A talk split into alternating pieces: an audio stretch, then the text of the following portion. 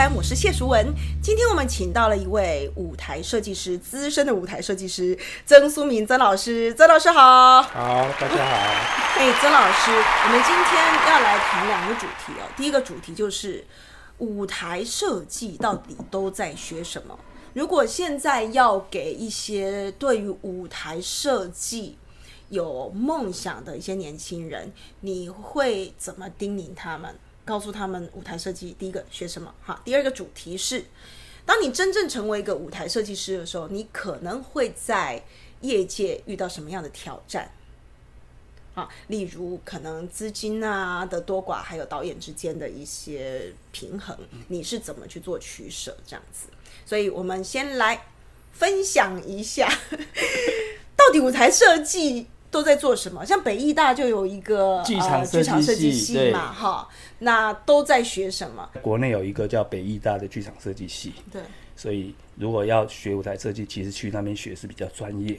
那么其他的大学里面的戏剧系里面就是舞台设计课，嗯哼，哦，中山大学也有，嗯嗯嗯嗯，然后文化啦，台艺大都有，那就是一个课程。嗯，那专业的话，一个系就是只有北艺大。嗯，有这个东西，其实这样也差不多了，因为国内的市场没那么大，你那么多学校，那么多什么剧社系出来，那一定对对，一定是功过。剧社系不好念了，它真的是在腰山里面，我觉得是最辛苦的一块。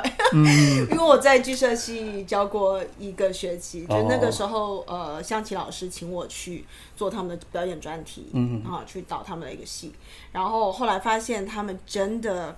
哎，我的天！从大一进去，我看每天都睡眠不足啊，都要做做功课啊，做布景啊，绘图啊，对不对？所以是不是美术要很厉害才能够进去做舞台设计呢？最好是这样子，就是说最好要有美术基础，因为舞台设计本身它就是一个视觉上的美学的东西，你要看空间概念，要有色彩学的概念等等。如果你有美术的基础，然后再来学会比较快。嗯，会比较快。他早期像我们那个年代，根本没有所谓的舞台设计这种课程，也没有什么剧设计这种科系。那么我们那个年代在做这个呃电视美术也好，或剧场的设计也好，是是本身就是呃美术出身的，会比较快，也比较多。哦，那对，那早期有一些少数，就是他在国内是可能学戏剧，他在国外再去学舞台设计再回来的。早期是这样，因为国内没有正规的剧场设计系的的那个科系，早期是这样。所以第一个就是说，你要是呃喜欢将来从事舞台设计的话，你最好是美术出身。就算你不是美术科系出身，你也要去学，起码的基本的基本功，就是说你要能够绘图嘛，嗯，手绘也好，或电脑绘图也好。然后你对美术史，对那个就是属于美术方面、绘图方面都要有所涉猎。嗯哼哼。那将来在用运用在戏剧的创作上，你会比较有个概念。嗯。风格上啊，美术风格怎么会比较有个概念？是这样子。嗯。好。好。所以老师，你可以简单介绍一下你目前做过的一些案子吗？哦，最近啊，最近绿光吗？绿光就是人间条件从二到六嘛，二到六。各位很多人都听看过，对不对？很多人都看过绿光的人间条件，二到二到六都是老师做的。对，然后六也加演好几次，三也加演好好多，几乎都有加演过。然后六到七隔了多久？各位知道吗？将近七年。就就就那个吴舍吴念真导演，因为呃可能身体的关系，还是灵感还不足于足，所以七一直在酝酿中，酝酿了将近七年。那渴望今年能够有点七。所以在设计绿光的这一系列人间条件里面，呃，你有遇到什么样的挑战吗？或者是哈？跟我们分享一下超大的挑战。我我原来 我原来是做电视美术的啦，在台视当美术指导，后来去三立当当呃台视是 in house，三立是接案子，啊是是 freelance 接他的戏剧的连续剧的美术指导啊，其实就是做布景设计。OK，然后呃，后来就因因缘际会之下，就就被国李国修老师找到屏风去当舞台设计。那做了一些年之后，有一天突然接到一通电话，啊电话跟我讲说：“哎，曾老师，我们有一个戏想要请你来当舞台设计。”我想说：“哎，我做了屏风那么多年，都还没有没有接到别团的，难得有个别团的绿光打电话给我，我心里暗爽。结果那个团长就跟我讲说：“哎，可是有一个状况要让你知道，没有钱，不是不是没有不是哦，哎呦。”没有时间，没有时间，就是说，比方，比方，比比方说，今天是四月十五号，对，他跟你讲说，郑老师，我们五月十五号要首演。Oh my god！这样太太赶了吧？有，还有更恐怖的是，我们剧本还没出来，就是《人间二》了哈，《人间条件二》。那那我我那就说奇怪哇，怎么办呢？因为我在屏风做。屏风是比较完整，比较有有怎么讲，就是严谨。它制作的那个流程啊，做法比较严谨。在国修老师的带领之下，很严谨。基本上在屏风是，今天是四月十五号，嗯，五月十五号要首演的时候，四月十五号我们舞台设计的工作是花苞了，布景都设计好，花苞给厂商准备制作了。可是绿光子的状况是，一个月后要首演，但是。剧本还没出来，啊，我也不好意思说，好像没办法还是怎么样，我就说好吧，因为我觉得也难得机会了，难得别人找我，因为我我那时候还没有正式，好勇敢哦，呃，对，那时候还没有想说，哎，在剧场再看看，呃，有机会再试看看，然后我我也没有没有百分之百答应，也没有拒绝，我说那这样子好了，那明天我去剧剧团里面了解状况之后，再再决定看怎么办。嗯去，然后就碰到他们团长啊，还有吴念真导演。其实他有想法，他的场次结构是出来了，只是剧本没出来。他故事也很清楚，只是剧本没没有没有落实，没有印出来就是了啊。那他有跟我讲，可能需要哪些场景啊，故事的大概这样子。然后我说这样真的很赶哎，真的很赶。后来怎么办？后来。那个他们团长啊，就跟我抓了方说：“哎，郑老师，说实在的，如果如果你没有答应，大概也没有人，没有人有，没有人，应该没有人敢接，对，应该没有人敢接就帮帮忙吧。然后想说，哎呀，好吧，那就硬着头皮，嗯，就就做了。然后就熬夜呀，就赶快把它做起来嘛。好厉害！后来隔了好几年之后，我才知道说。其实绿光不认识我，他们可能这个状况之下，他们有也有找一些前辈啊，或一些比较资深的舞台设计，也许他们比较爱惜羽毛，他们想要这样弄下去会弄做不好，会伤了自己的品牌啊什么之类，所以就婉拒了。到最后就没办法，他们问了某一个服装设计老师，还是某一个老师，跟屏风比较熟的，他们说：“哎，怎么办？怎么办？这样都这么赶啊，没有人敢做，没有人敢答应。”然后就他就跟那个绿光他们讲说，哎，你们就找那个屏风的快刀手哎，啊，屏风什么快刀手？啊，就郑思明老师啊，就这样子。后来我才知道是这个原因，我就他们不认识我，就是因为这样子，呃，跟绿光合作，嗯，然后就也很短的时间，我们还是把它弄出来。三到三六七都很恐怖，三三也很恐怖，都都是很赶，都很赶，哎，哦，三的情况也很赶。所以他们其实，在资金上面没有太大的问题。问题对，但是就是时间上，时间上其实超赶的。哦。他的赶赶的状况，三的赶的状况是这样子，就是嗯，就是也是差不多快演出的前一个月或一个半月，然后剧本没出来，然后就找我们几个设计，还有几个主要演员讲故事。啊，我们心里啊在搞说，等一下，那这个你怎么设计啊？你从故事里面去设计一个场景，对，那应该哦。我我我讲一下哈，对，我讲一下怎么设怎么设计。对呀，这个怎么设计？就是听听故事，也没有说给我们看剧本，就听故事哦。然后就去，然后吴念真导演就我们几个设计还有几个主要演员，他就讲故事。嗯，啊，讲了这人间山嘛，就讲一个三个从南部来的年轻人，然后在铁工厂啊这样的故事，同时爱上一个面瘫的女孩子故事。他讲完之后哈，我们就很感动，就是故事好棒，就就就忘了，或者说就去除掉心理上对这件事情的 complain，就是哎这个故事很棒，好，我们要好好做这样子，好，然后就讲完之后就说好，那我们就呃十天后我们要开设计会会议。然后这十天我就去做 research，跑去跑去基隆或哪个地方有些旧的铁工厂，因为它主景是铁工厂，就做 research，然后回来就看他他有给我那个就是场景表，哦，他没有给我故事，但是他有给我几个场景表。哦，那至少有几个场景对对对，好，几个场景就是我们讲场次结构表，对对对，就是就是 S one 是什么，S two 是什么哈，大概是这样。对，其实啊，可是发生什么我们只是故事而已，哎，没有没有一个文字的那个，那我们只是大概一个 rough 的故事。我就赶快设计设计设计，然后包括三 D 图我都画好在电脑 notebook 准备好。十天过后，我们就要开第一次设计会议。第一次设计会议，然后就我们就先聊一下天，然后就好，我们来开设计会议。那个呃舞台啊、服装啊、灯光，你们觉得这个怎么样呢？什么想法、风格什么？然后我就把电脑打开，舞蹈我们 S one 是什么什么？这个铁工厂怎么样？S two 怎么样？怎么样？啊？那为何啊？我参写给啊！哦，我就他吓一跳，你知道吗？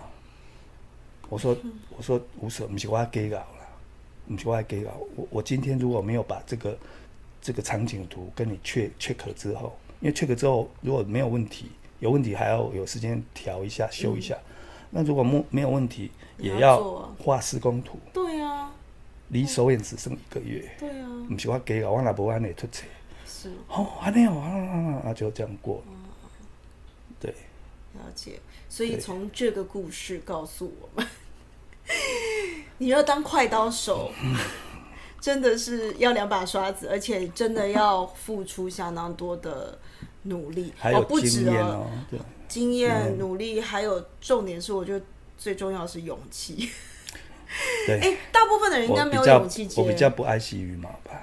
也不是，后来想想，我是不是比较不爱虚？也不是，我觉得你是很乐于接受各种挑战，应该这么讲啊。就是很多大家觉得不可能的任务，你还是会希望能够 try try 看。哎，可是这个社会还是需要需要这种人的存在，好吗？可是我总觉得台湾的剧场环境不应该这样子，这样其实会蛮危险的。就是你在品质的管控上，或者是对一个。一个戏剧的制作态度上，这样其实是不是很健康？可是重点来了，因为绿光一直这样，可是他还是都出好的作品，还是票卖的很好，所以基本上应该就会一直这样下去。绿绿绿光绿光跟屏风哦很有意思，就是说那我那时候刚好在就是在这有一阵子几乎主主要做这两个团嘛，我还做绿光的那个呃文学台湾文学剧场什么之类的。那屏风是这样，屏风在国修的领导之下非常严谨，嗯，这照表操课啊，怎么样怎么样啊？有时候设计我们的设计会要开七至八次，嗯，涂改了五六次、七八次都很很正常。当然，在过程我也因为这样学到很多哦，所以每一次我涂开会的时候，我都有心理准备，就是可能要改了几次这样子。我想要请问哦，因为像这种呃，之前我们在对岸接案的时候，有一些。舞台设计就很生气，嗯，就是改了很多次之后，嗯，呃，所以你在这个当中有没有不舒服的时刻？当然，改改改久了，心里当然会觉得哇，很麻烦，很怎么样。可是我没有不舒服，嗯，我觉得。其实我不是剧场界的人，我我我我是电视圈的，我原来是电视圈的，现在才混到剧场，稍微像像一半的剧场界。刚开始进到剧场，在屏风或刚开始做绿光，可能剧场界的人不认为我是剧场人，他认为你你是你是电视圈来这边混的，你知道吗？对，所以现在混久了，他们慢慢接受了，说啊，我也是算是剧场人，是这样子哦。然后刚刚讲到就是说两个不同，我说绿绿光厉害在哪里？屏屏风它是很严谨。那绿都同样开设计会，屏风就会有什么导演理念啊，讲一堆啊，设计理念讲一堆啊，非常非常正规的用这种正规军作战。没错，没错。然后那个绿光很有意思，有一次就是我们 呃我在呃人间舞的样子，人间舞的样子也是蛮赶的啦，哦，都反正都都都蛮赶的。然后我图设计好了，就说开开第一次设计会议之后，第二次要出图，然后去的时候，我们开设计会很轻松诶，就那个聊天，先讲八卦，聊了大概半个钟头啊，差不多了。哦，对哈、我们来看一下图哈，这一次怎么样？然后我就翻，我就拿我的这图给他看，呃，我们试完怎么样怎么样？呃，一次图怎么样？怎么样？还是呃，最后怎么样？这边怎么转换？怎么样？这样五分钟哦，就讲完了。哦，安尼好，安尼好，好的安尼好。哎，对，现在啊，这个要继续要喝咖啡、喝酒，或者是有就聊别的了。两个钟头的，大概一个半至两个钟头的，我们讲设计会，其实真真正看图只有五分钟，其他都在聊八卦。太酷了。啊，绿光厉害的啊啊，也是顺利演的很成功。可是因为我觉得那个也是表示这个导演就是我们舞蹈，他就是非常的信任。尊重专专业，他算对我觉得他很尊重每一个专业。其实每一个导演都有自己的风格啦。对对因为有一些导演他会希望我一手抓，然后你们嗯全部人都要配合我。是对，那那其实各有各的好处跟那个风格，对我觉得都挺好的。就是绿光厉害的地方，就是说，他感觉他是一个很强的游游击战。嗯，那屏风是正规军，他游击战他就是对，啊，他抓了来自四面八方，可是都很厉害的，嗯不管是幕后工作人员、设计师或者演员都很厉害超厉害的。所以整合一下，就就就就出去就站，也是也是打就赢仗回来。都用专业，然后大家就 哎对耶，对对对，这也是很聪明的一超个地方。超超厉害的啦。对，我觉得其实各有各的，哎各有各的各有各的风格，各有各的好处。哎啊，都都很好，都都蛮厉害的。那所以在这中间，除了这两个团以外，有没有遇到一些在资金上，呃，有点像是他可能资金给的不是很多，可是又希望你达到某一种要求的这样的一个团体呢？因为这种我发现有很多设计师比较常遇到这样的挑战。对那不知道你身上有没有遇到这样这样的状呃，还还是有，就是通常是这样子，我们做做任何设计，不不只是舞台设，做任何设计碰到服装设计也是，对也是一样，碰到最最最大的的困难，除了除了文本本身的难易度、艺术层面，那另当别论。就现实里面碰到最大的困难是两个，一个是预算，一个是时间。嗯，就是说，他的预算是不是合理，符合你你你要设计的一个理想的能够 support，对让它呈现。一个是时间，就是说你设计的时间，一个还有制作的时间。嗯，对不对？有时候给你很短，你只有两三天或一个礼拜只有设计，因为你要空一点时间给给那个制作。对，像最近最近做的那个，就就就就上上礼拜，诶上个礼拜，嗯，四月九号首演的那个《海贼之王》嗯嗯嗯，郑芝龙传奇，就是呃台湾戏剧艺术节的旗舰大戏，呃明华园歌仔戏总团做的。那我也当这个舞台设计也非常赶。也很感对它哎明华它它的好处，明华的好处是，他不管他预算，他预算就 support 你，你要哦要弄什么就就算 support 你啊，了钱嘛被这民住的对吧？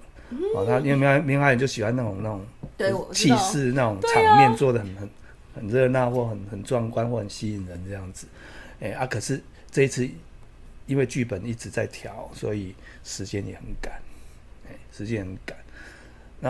那我们这一次几乎没有开正式的设设计计会议会，几乎没有正式的设计会议。他们就直接信任专业，不随你去。也不是所有，就就是说也不得不这样子，就是一剧本给我之后，我自己消化完之后，第一次比较 rough 的技排技术排演的时候，技我们约好技术排演之后要开设计会议，是，意思就是说看完技术排演之后，大家来讨论设计这件事情。可是我也觉得来不及了，因为也只剩下一个一个月多一点点而已，一定是来不及的。嗯所以我就消化之后，我也是把图草图都弄好，然后开在记牌的时候，我就坐在导演黄志凯的旁边，然后就一场一场，我就马上跟他讲说这一场是这样子，舞台应该这样子，怎么走怎么走。诶，他说诶，有的跟他一样，啊，有的可能调一下就好。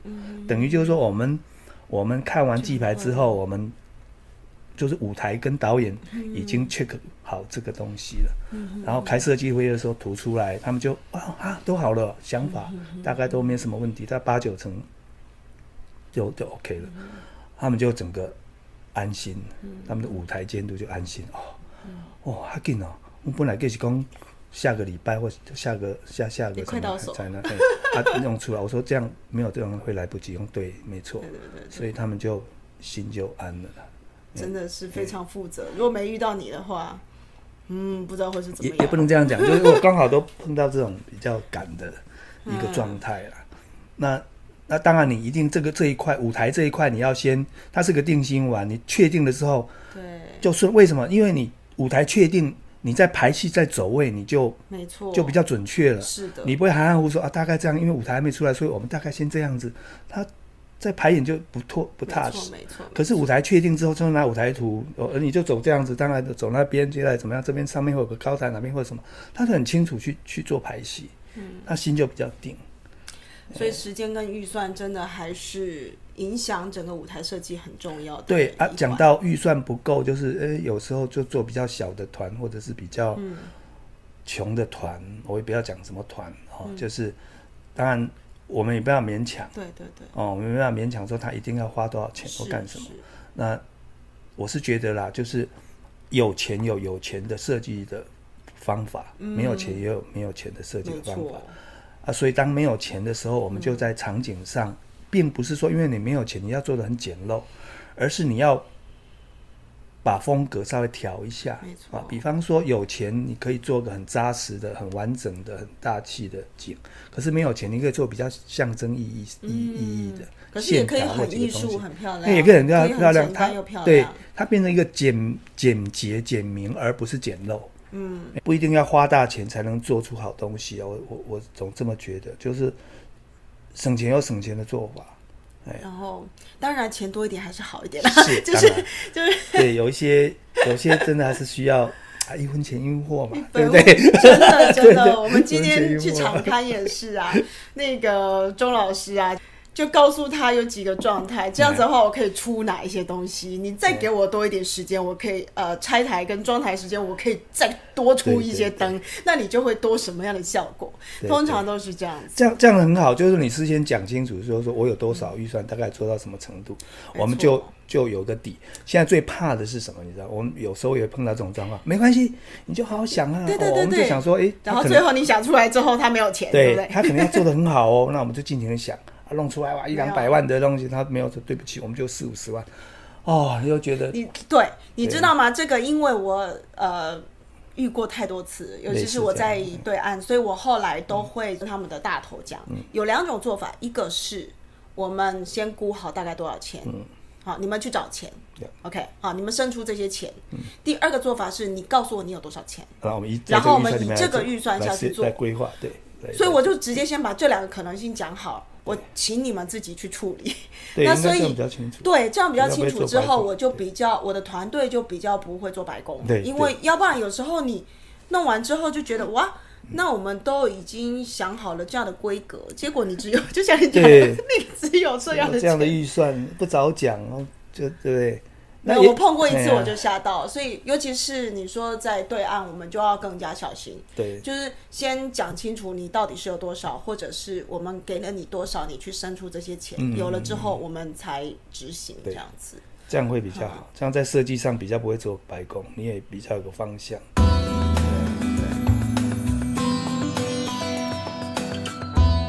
可以跟我们谈一谈，在这一路从电视转剧场，你觉得这两个职场最大的差别在哪里？属性上，哦，属性，嗯，电视美术蛮蛮不一样的，属性蛮不一样的。电视美术它摆明是商业，电视本身它摆明是商，并不是说电视就没有艺术的成分，它艺术的成分有啦，但是比较少啦。说实在的，说实在的，它比较少。当然，我们可以看到少数一些很棒的电视剧，很优质的电视剧也是有，得什么金钟什么那些也是有，但是它那个毕竟不是电视的主流。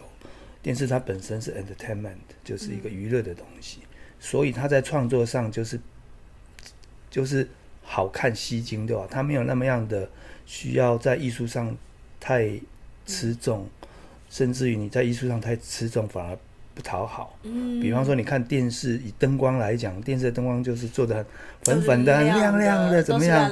哎，我们要把它做层次，要有一点阴影，什么？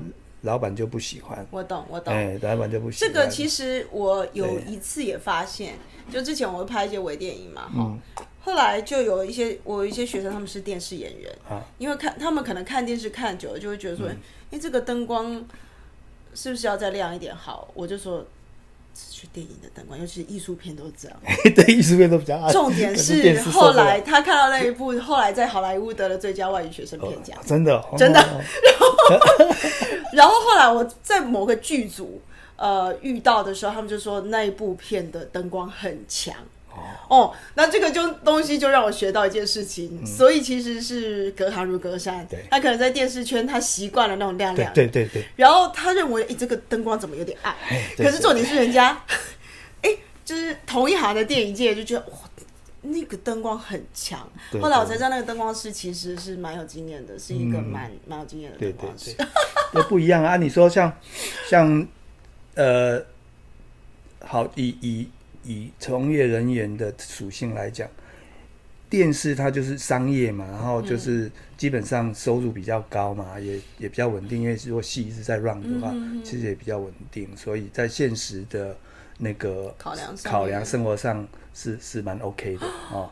可是剧场就不一样哦。那你有没有很后悔来到剧场？我不后悔，一点都不后悔。我蛮喜欢，其实两者之间，我喜欢剧场是因为你看看发挥空间嘛。呃。对他比较艺术的发挥空间，那剧场人比较可爱，在哪里？就是说，依我的观察，也别人大概也是这样的认知了哈。就剧场人就是说，你年轻人啊，或什么，你你出了社会，呃，不是，呃，说你进了剧场，你待了两年之后，待得下去，大概会继续待下去了；待不下去，就不会再进来了。那么经过这样的过滤，留下来的其实大部分都是一些比较精英。比较理想性，比较呃不重视所谓的物质、现实、金钱这方面。你要是有现实太多现实的考量、金钱的考量，你不会做剧场。嗯，所以他某种程度过滤掉一些一些，就是那种 就是满怀理想、有热情的啊，这些人其实比较可爱。嗯，哎，这些人比较可爱。哎，就是他们的，就是他们的价值会比较倾向于就是理想性。嗯哼，那。电视这边是比较就是比较务实，我们讲务实，我们讲务实一点，比较好听就是务实。所以我蛮喜欢剧场圈的的人，都是比较可爱，比较理想性，嗯，哎，天真啊，比较天真，比较理想性。对，总而言之，我觉得还是一个选择的问题，就是说你选择了什么，啊，你是不是很喜欢它？你是不是就要？呃，把这个东西当成一个职业，那你都是一个选择，选了就不要后悔，这样。对，这个东西没有没有对错的问题的，就是说，我觉得是基基呃，立基于在你对自己的了解的程度。嗯啊，简单的例子来讲，就是说，如果你是一只鱼，你要很清楚你是一只鱼，你不要你你是一只鱼，结果你仰望着天空，你非常。仰慕说：“哇，那个小鸟这么自由，翱翔多好啊！我要变成一只小鸟。你你一辈子，你再怎么努力，你都变不了小鸟，因为你是一只鱼。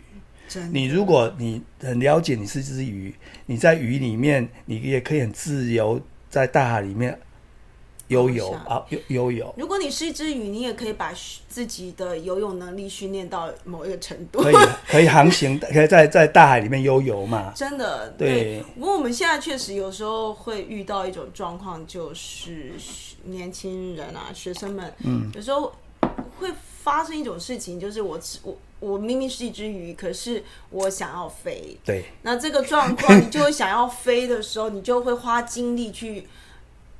你把精力放在一个其实不属于自己的东西身上，那就会真的特别辛苦。对，所以你必须要在成长过程里面要很快的去了解你你的特质，你适合做什么？你适合在水里面悠游，还是在天空上飞？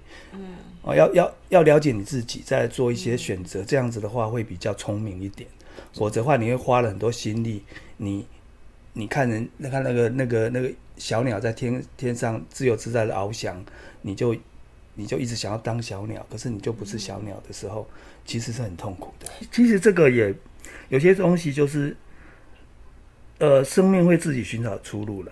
你要你会当演员，你假如一直只要你一直在这个圈子里面打混的话，你也有可能像那个我们的现在金钟影帝啊，金马影竹生啊，陈竹生，嗯他在从绿光出来，他他之前也做过道具啊，做过后就是幕后啊，那可能是因为哎缺个什么小咖让他去嘎一下，哎结果哎还演的不错，就慢慢有机会了，也会有这个情况，哎，就是只要你在那个环境，你你喜欢剧场或你喜欢影视，你在那环境久了。只要你够努力，其实是会被看到的。就是说有机会，然后你把握机会，努力的去去做你该做的事情，你是你是会被看到的。嗯，那被看到，人家就会就会让你更好的机会。你有把握，像竹生就是很好的例子。他他不是正科什么戏剧系出身的，他也不是受过什么正科的呃演员训练，可是他因为他喜欢这个东西，他本来是从幕后啊，这样到幕前他得了当当金钟影帝，嗯，哦，所以这是一个例子。像目前，你觉得台湾还缺舞台设计吗？台湾你觉得舞美的人台这么讲好了人，才还是量量很多，可是值还不够。哦，明白。哦，就是说，你看每一年别的别的别的相关科系不讲，就是光剧设计出来的，对呀、每年都出来很多。对啊，还有硕士班的一堆啊。可嗯是真正在、在这个业界需求没那么大，我们这需求没那么大样讲哈，哎，没错需求没那么大。没那么大。对，嗯然后还有一些很厉害啊，从耶鲁留学回来的啊，什么这些都有。就就那个量来讲，其实是是够多的啦。所以接下去，我觉得我们的挑战就会是怎么消化这些人才了。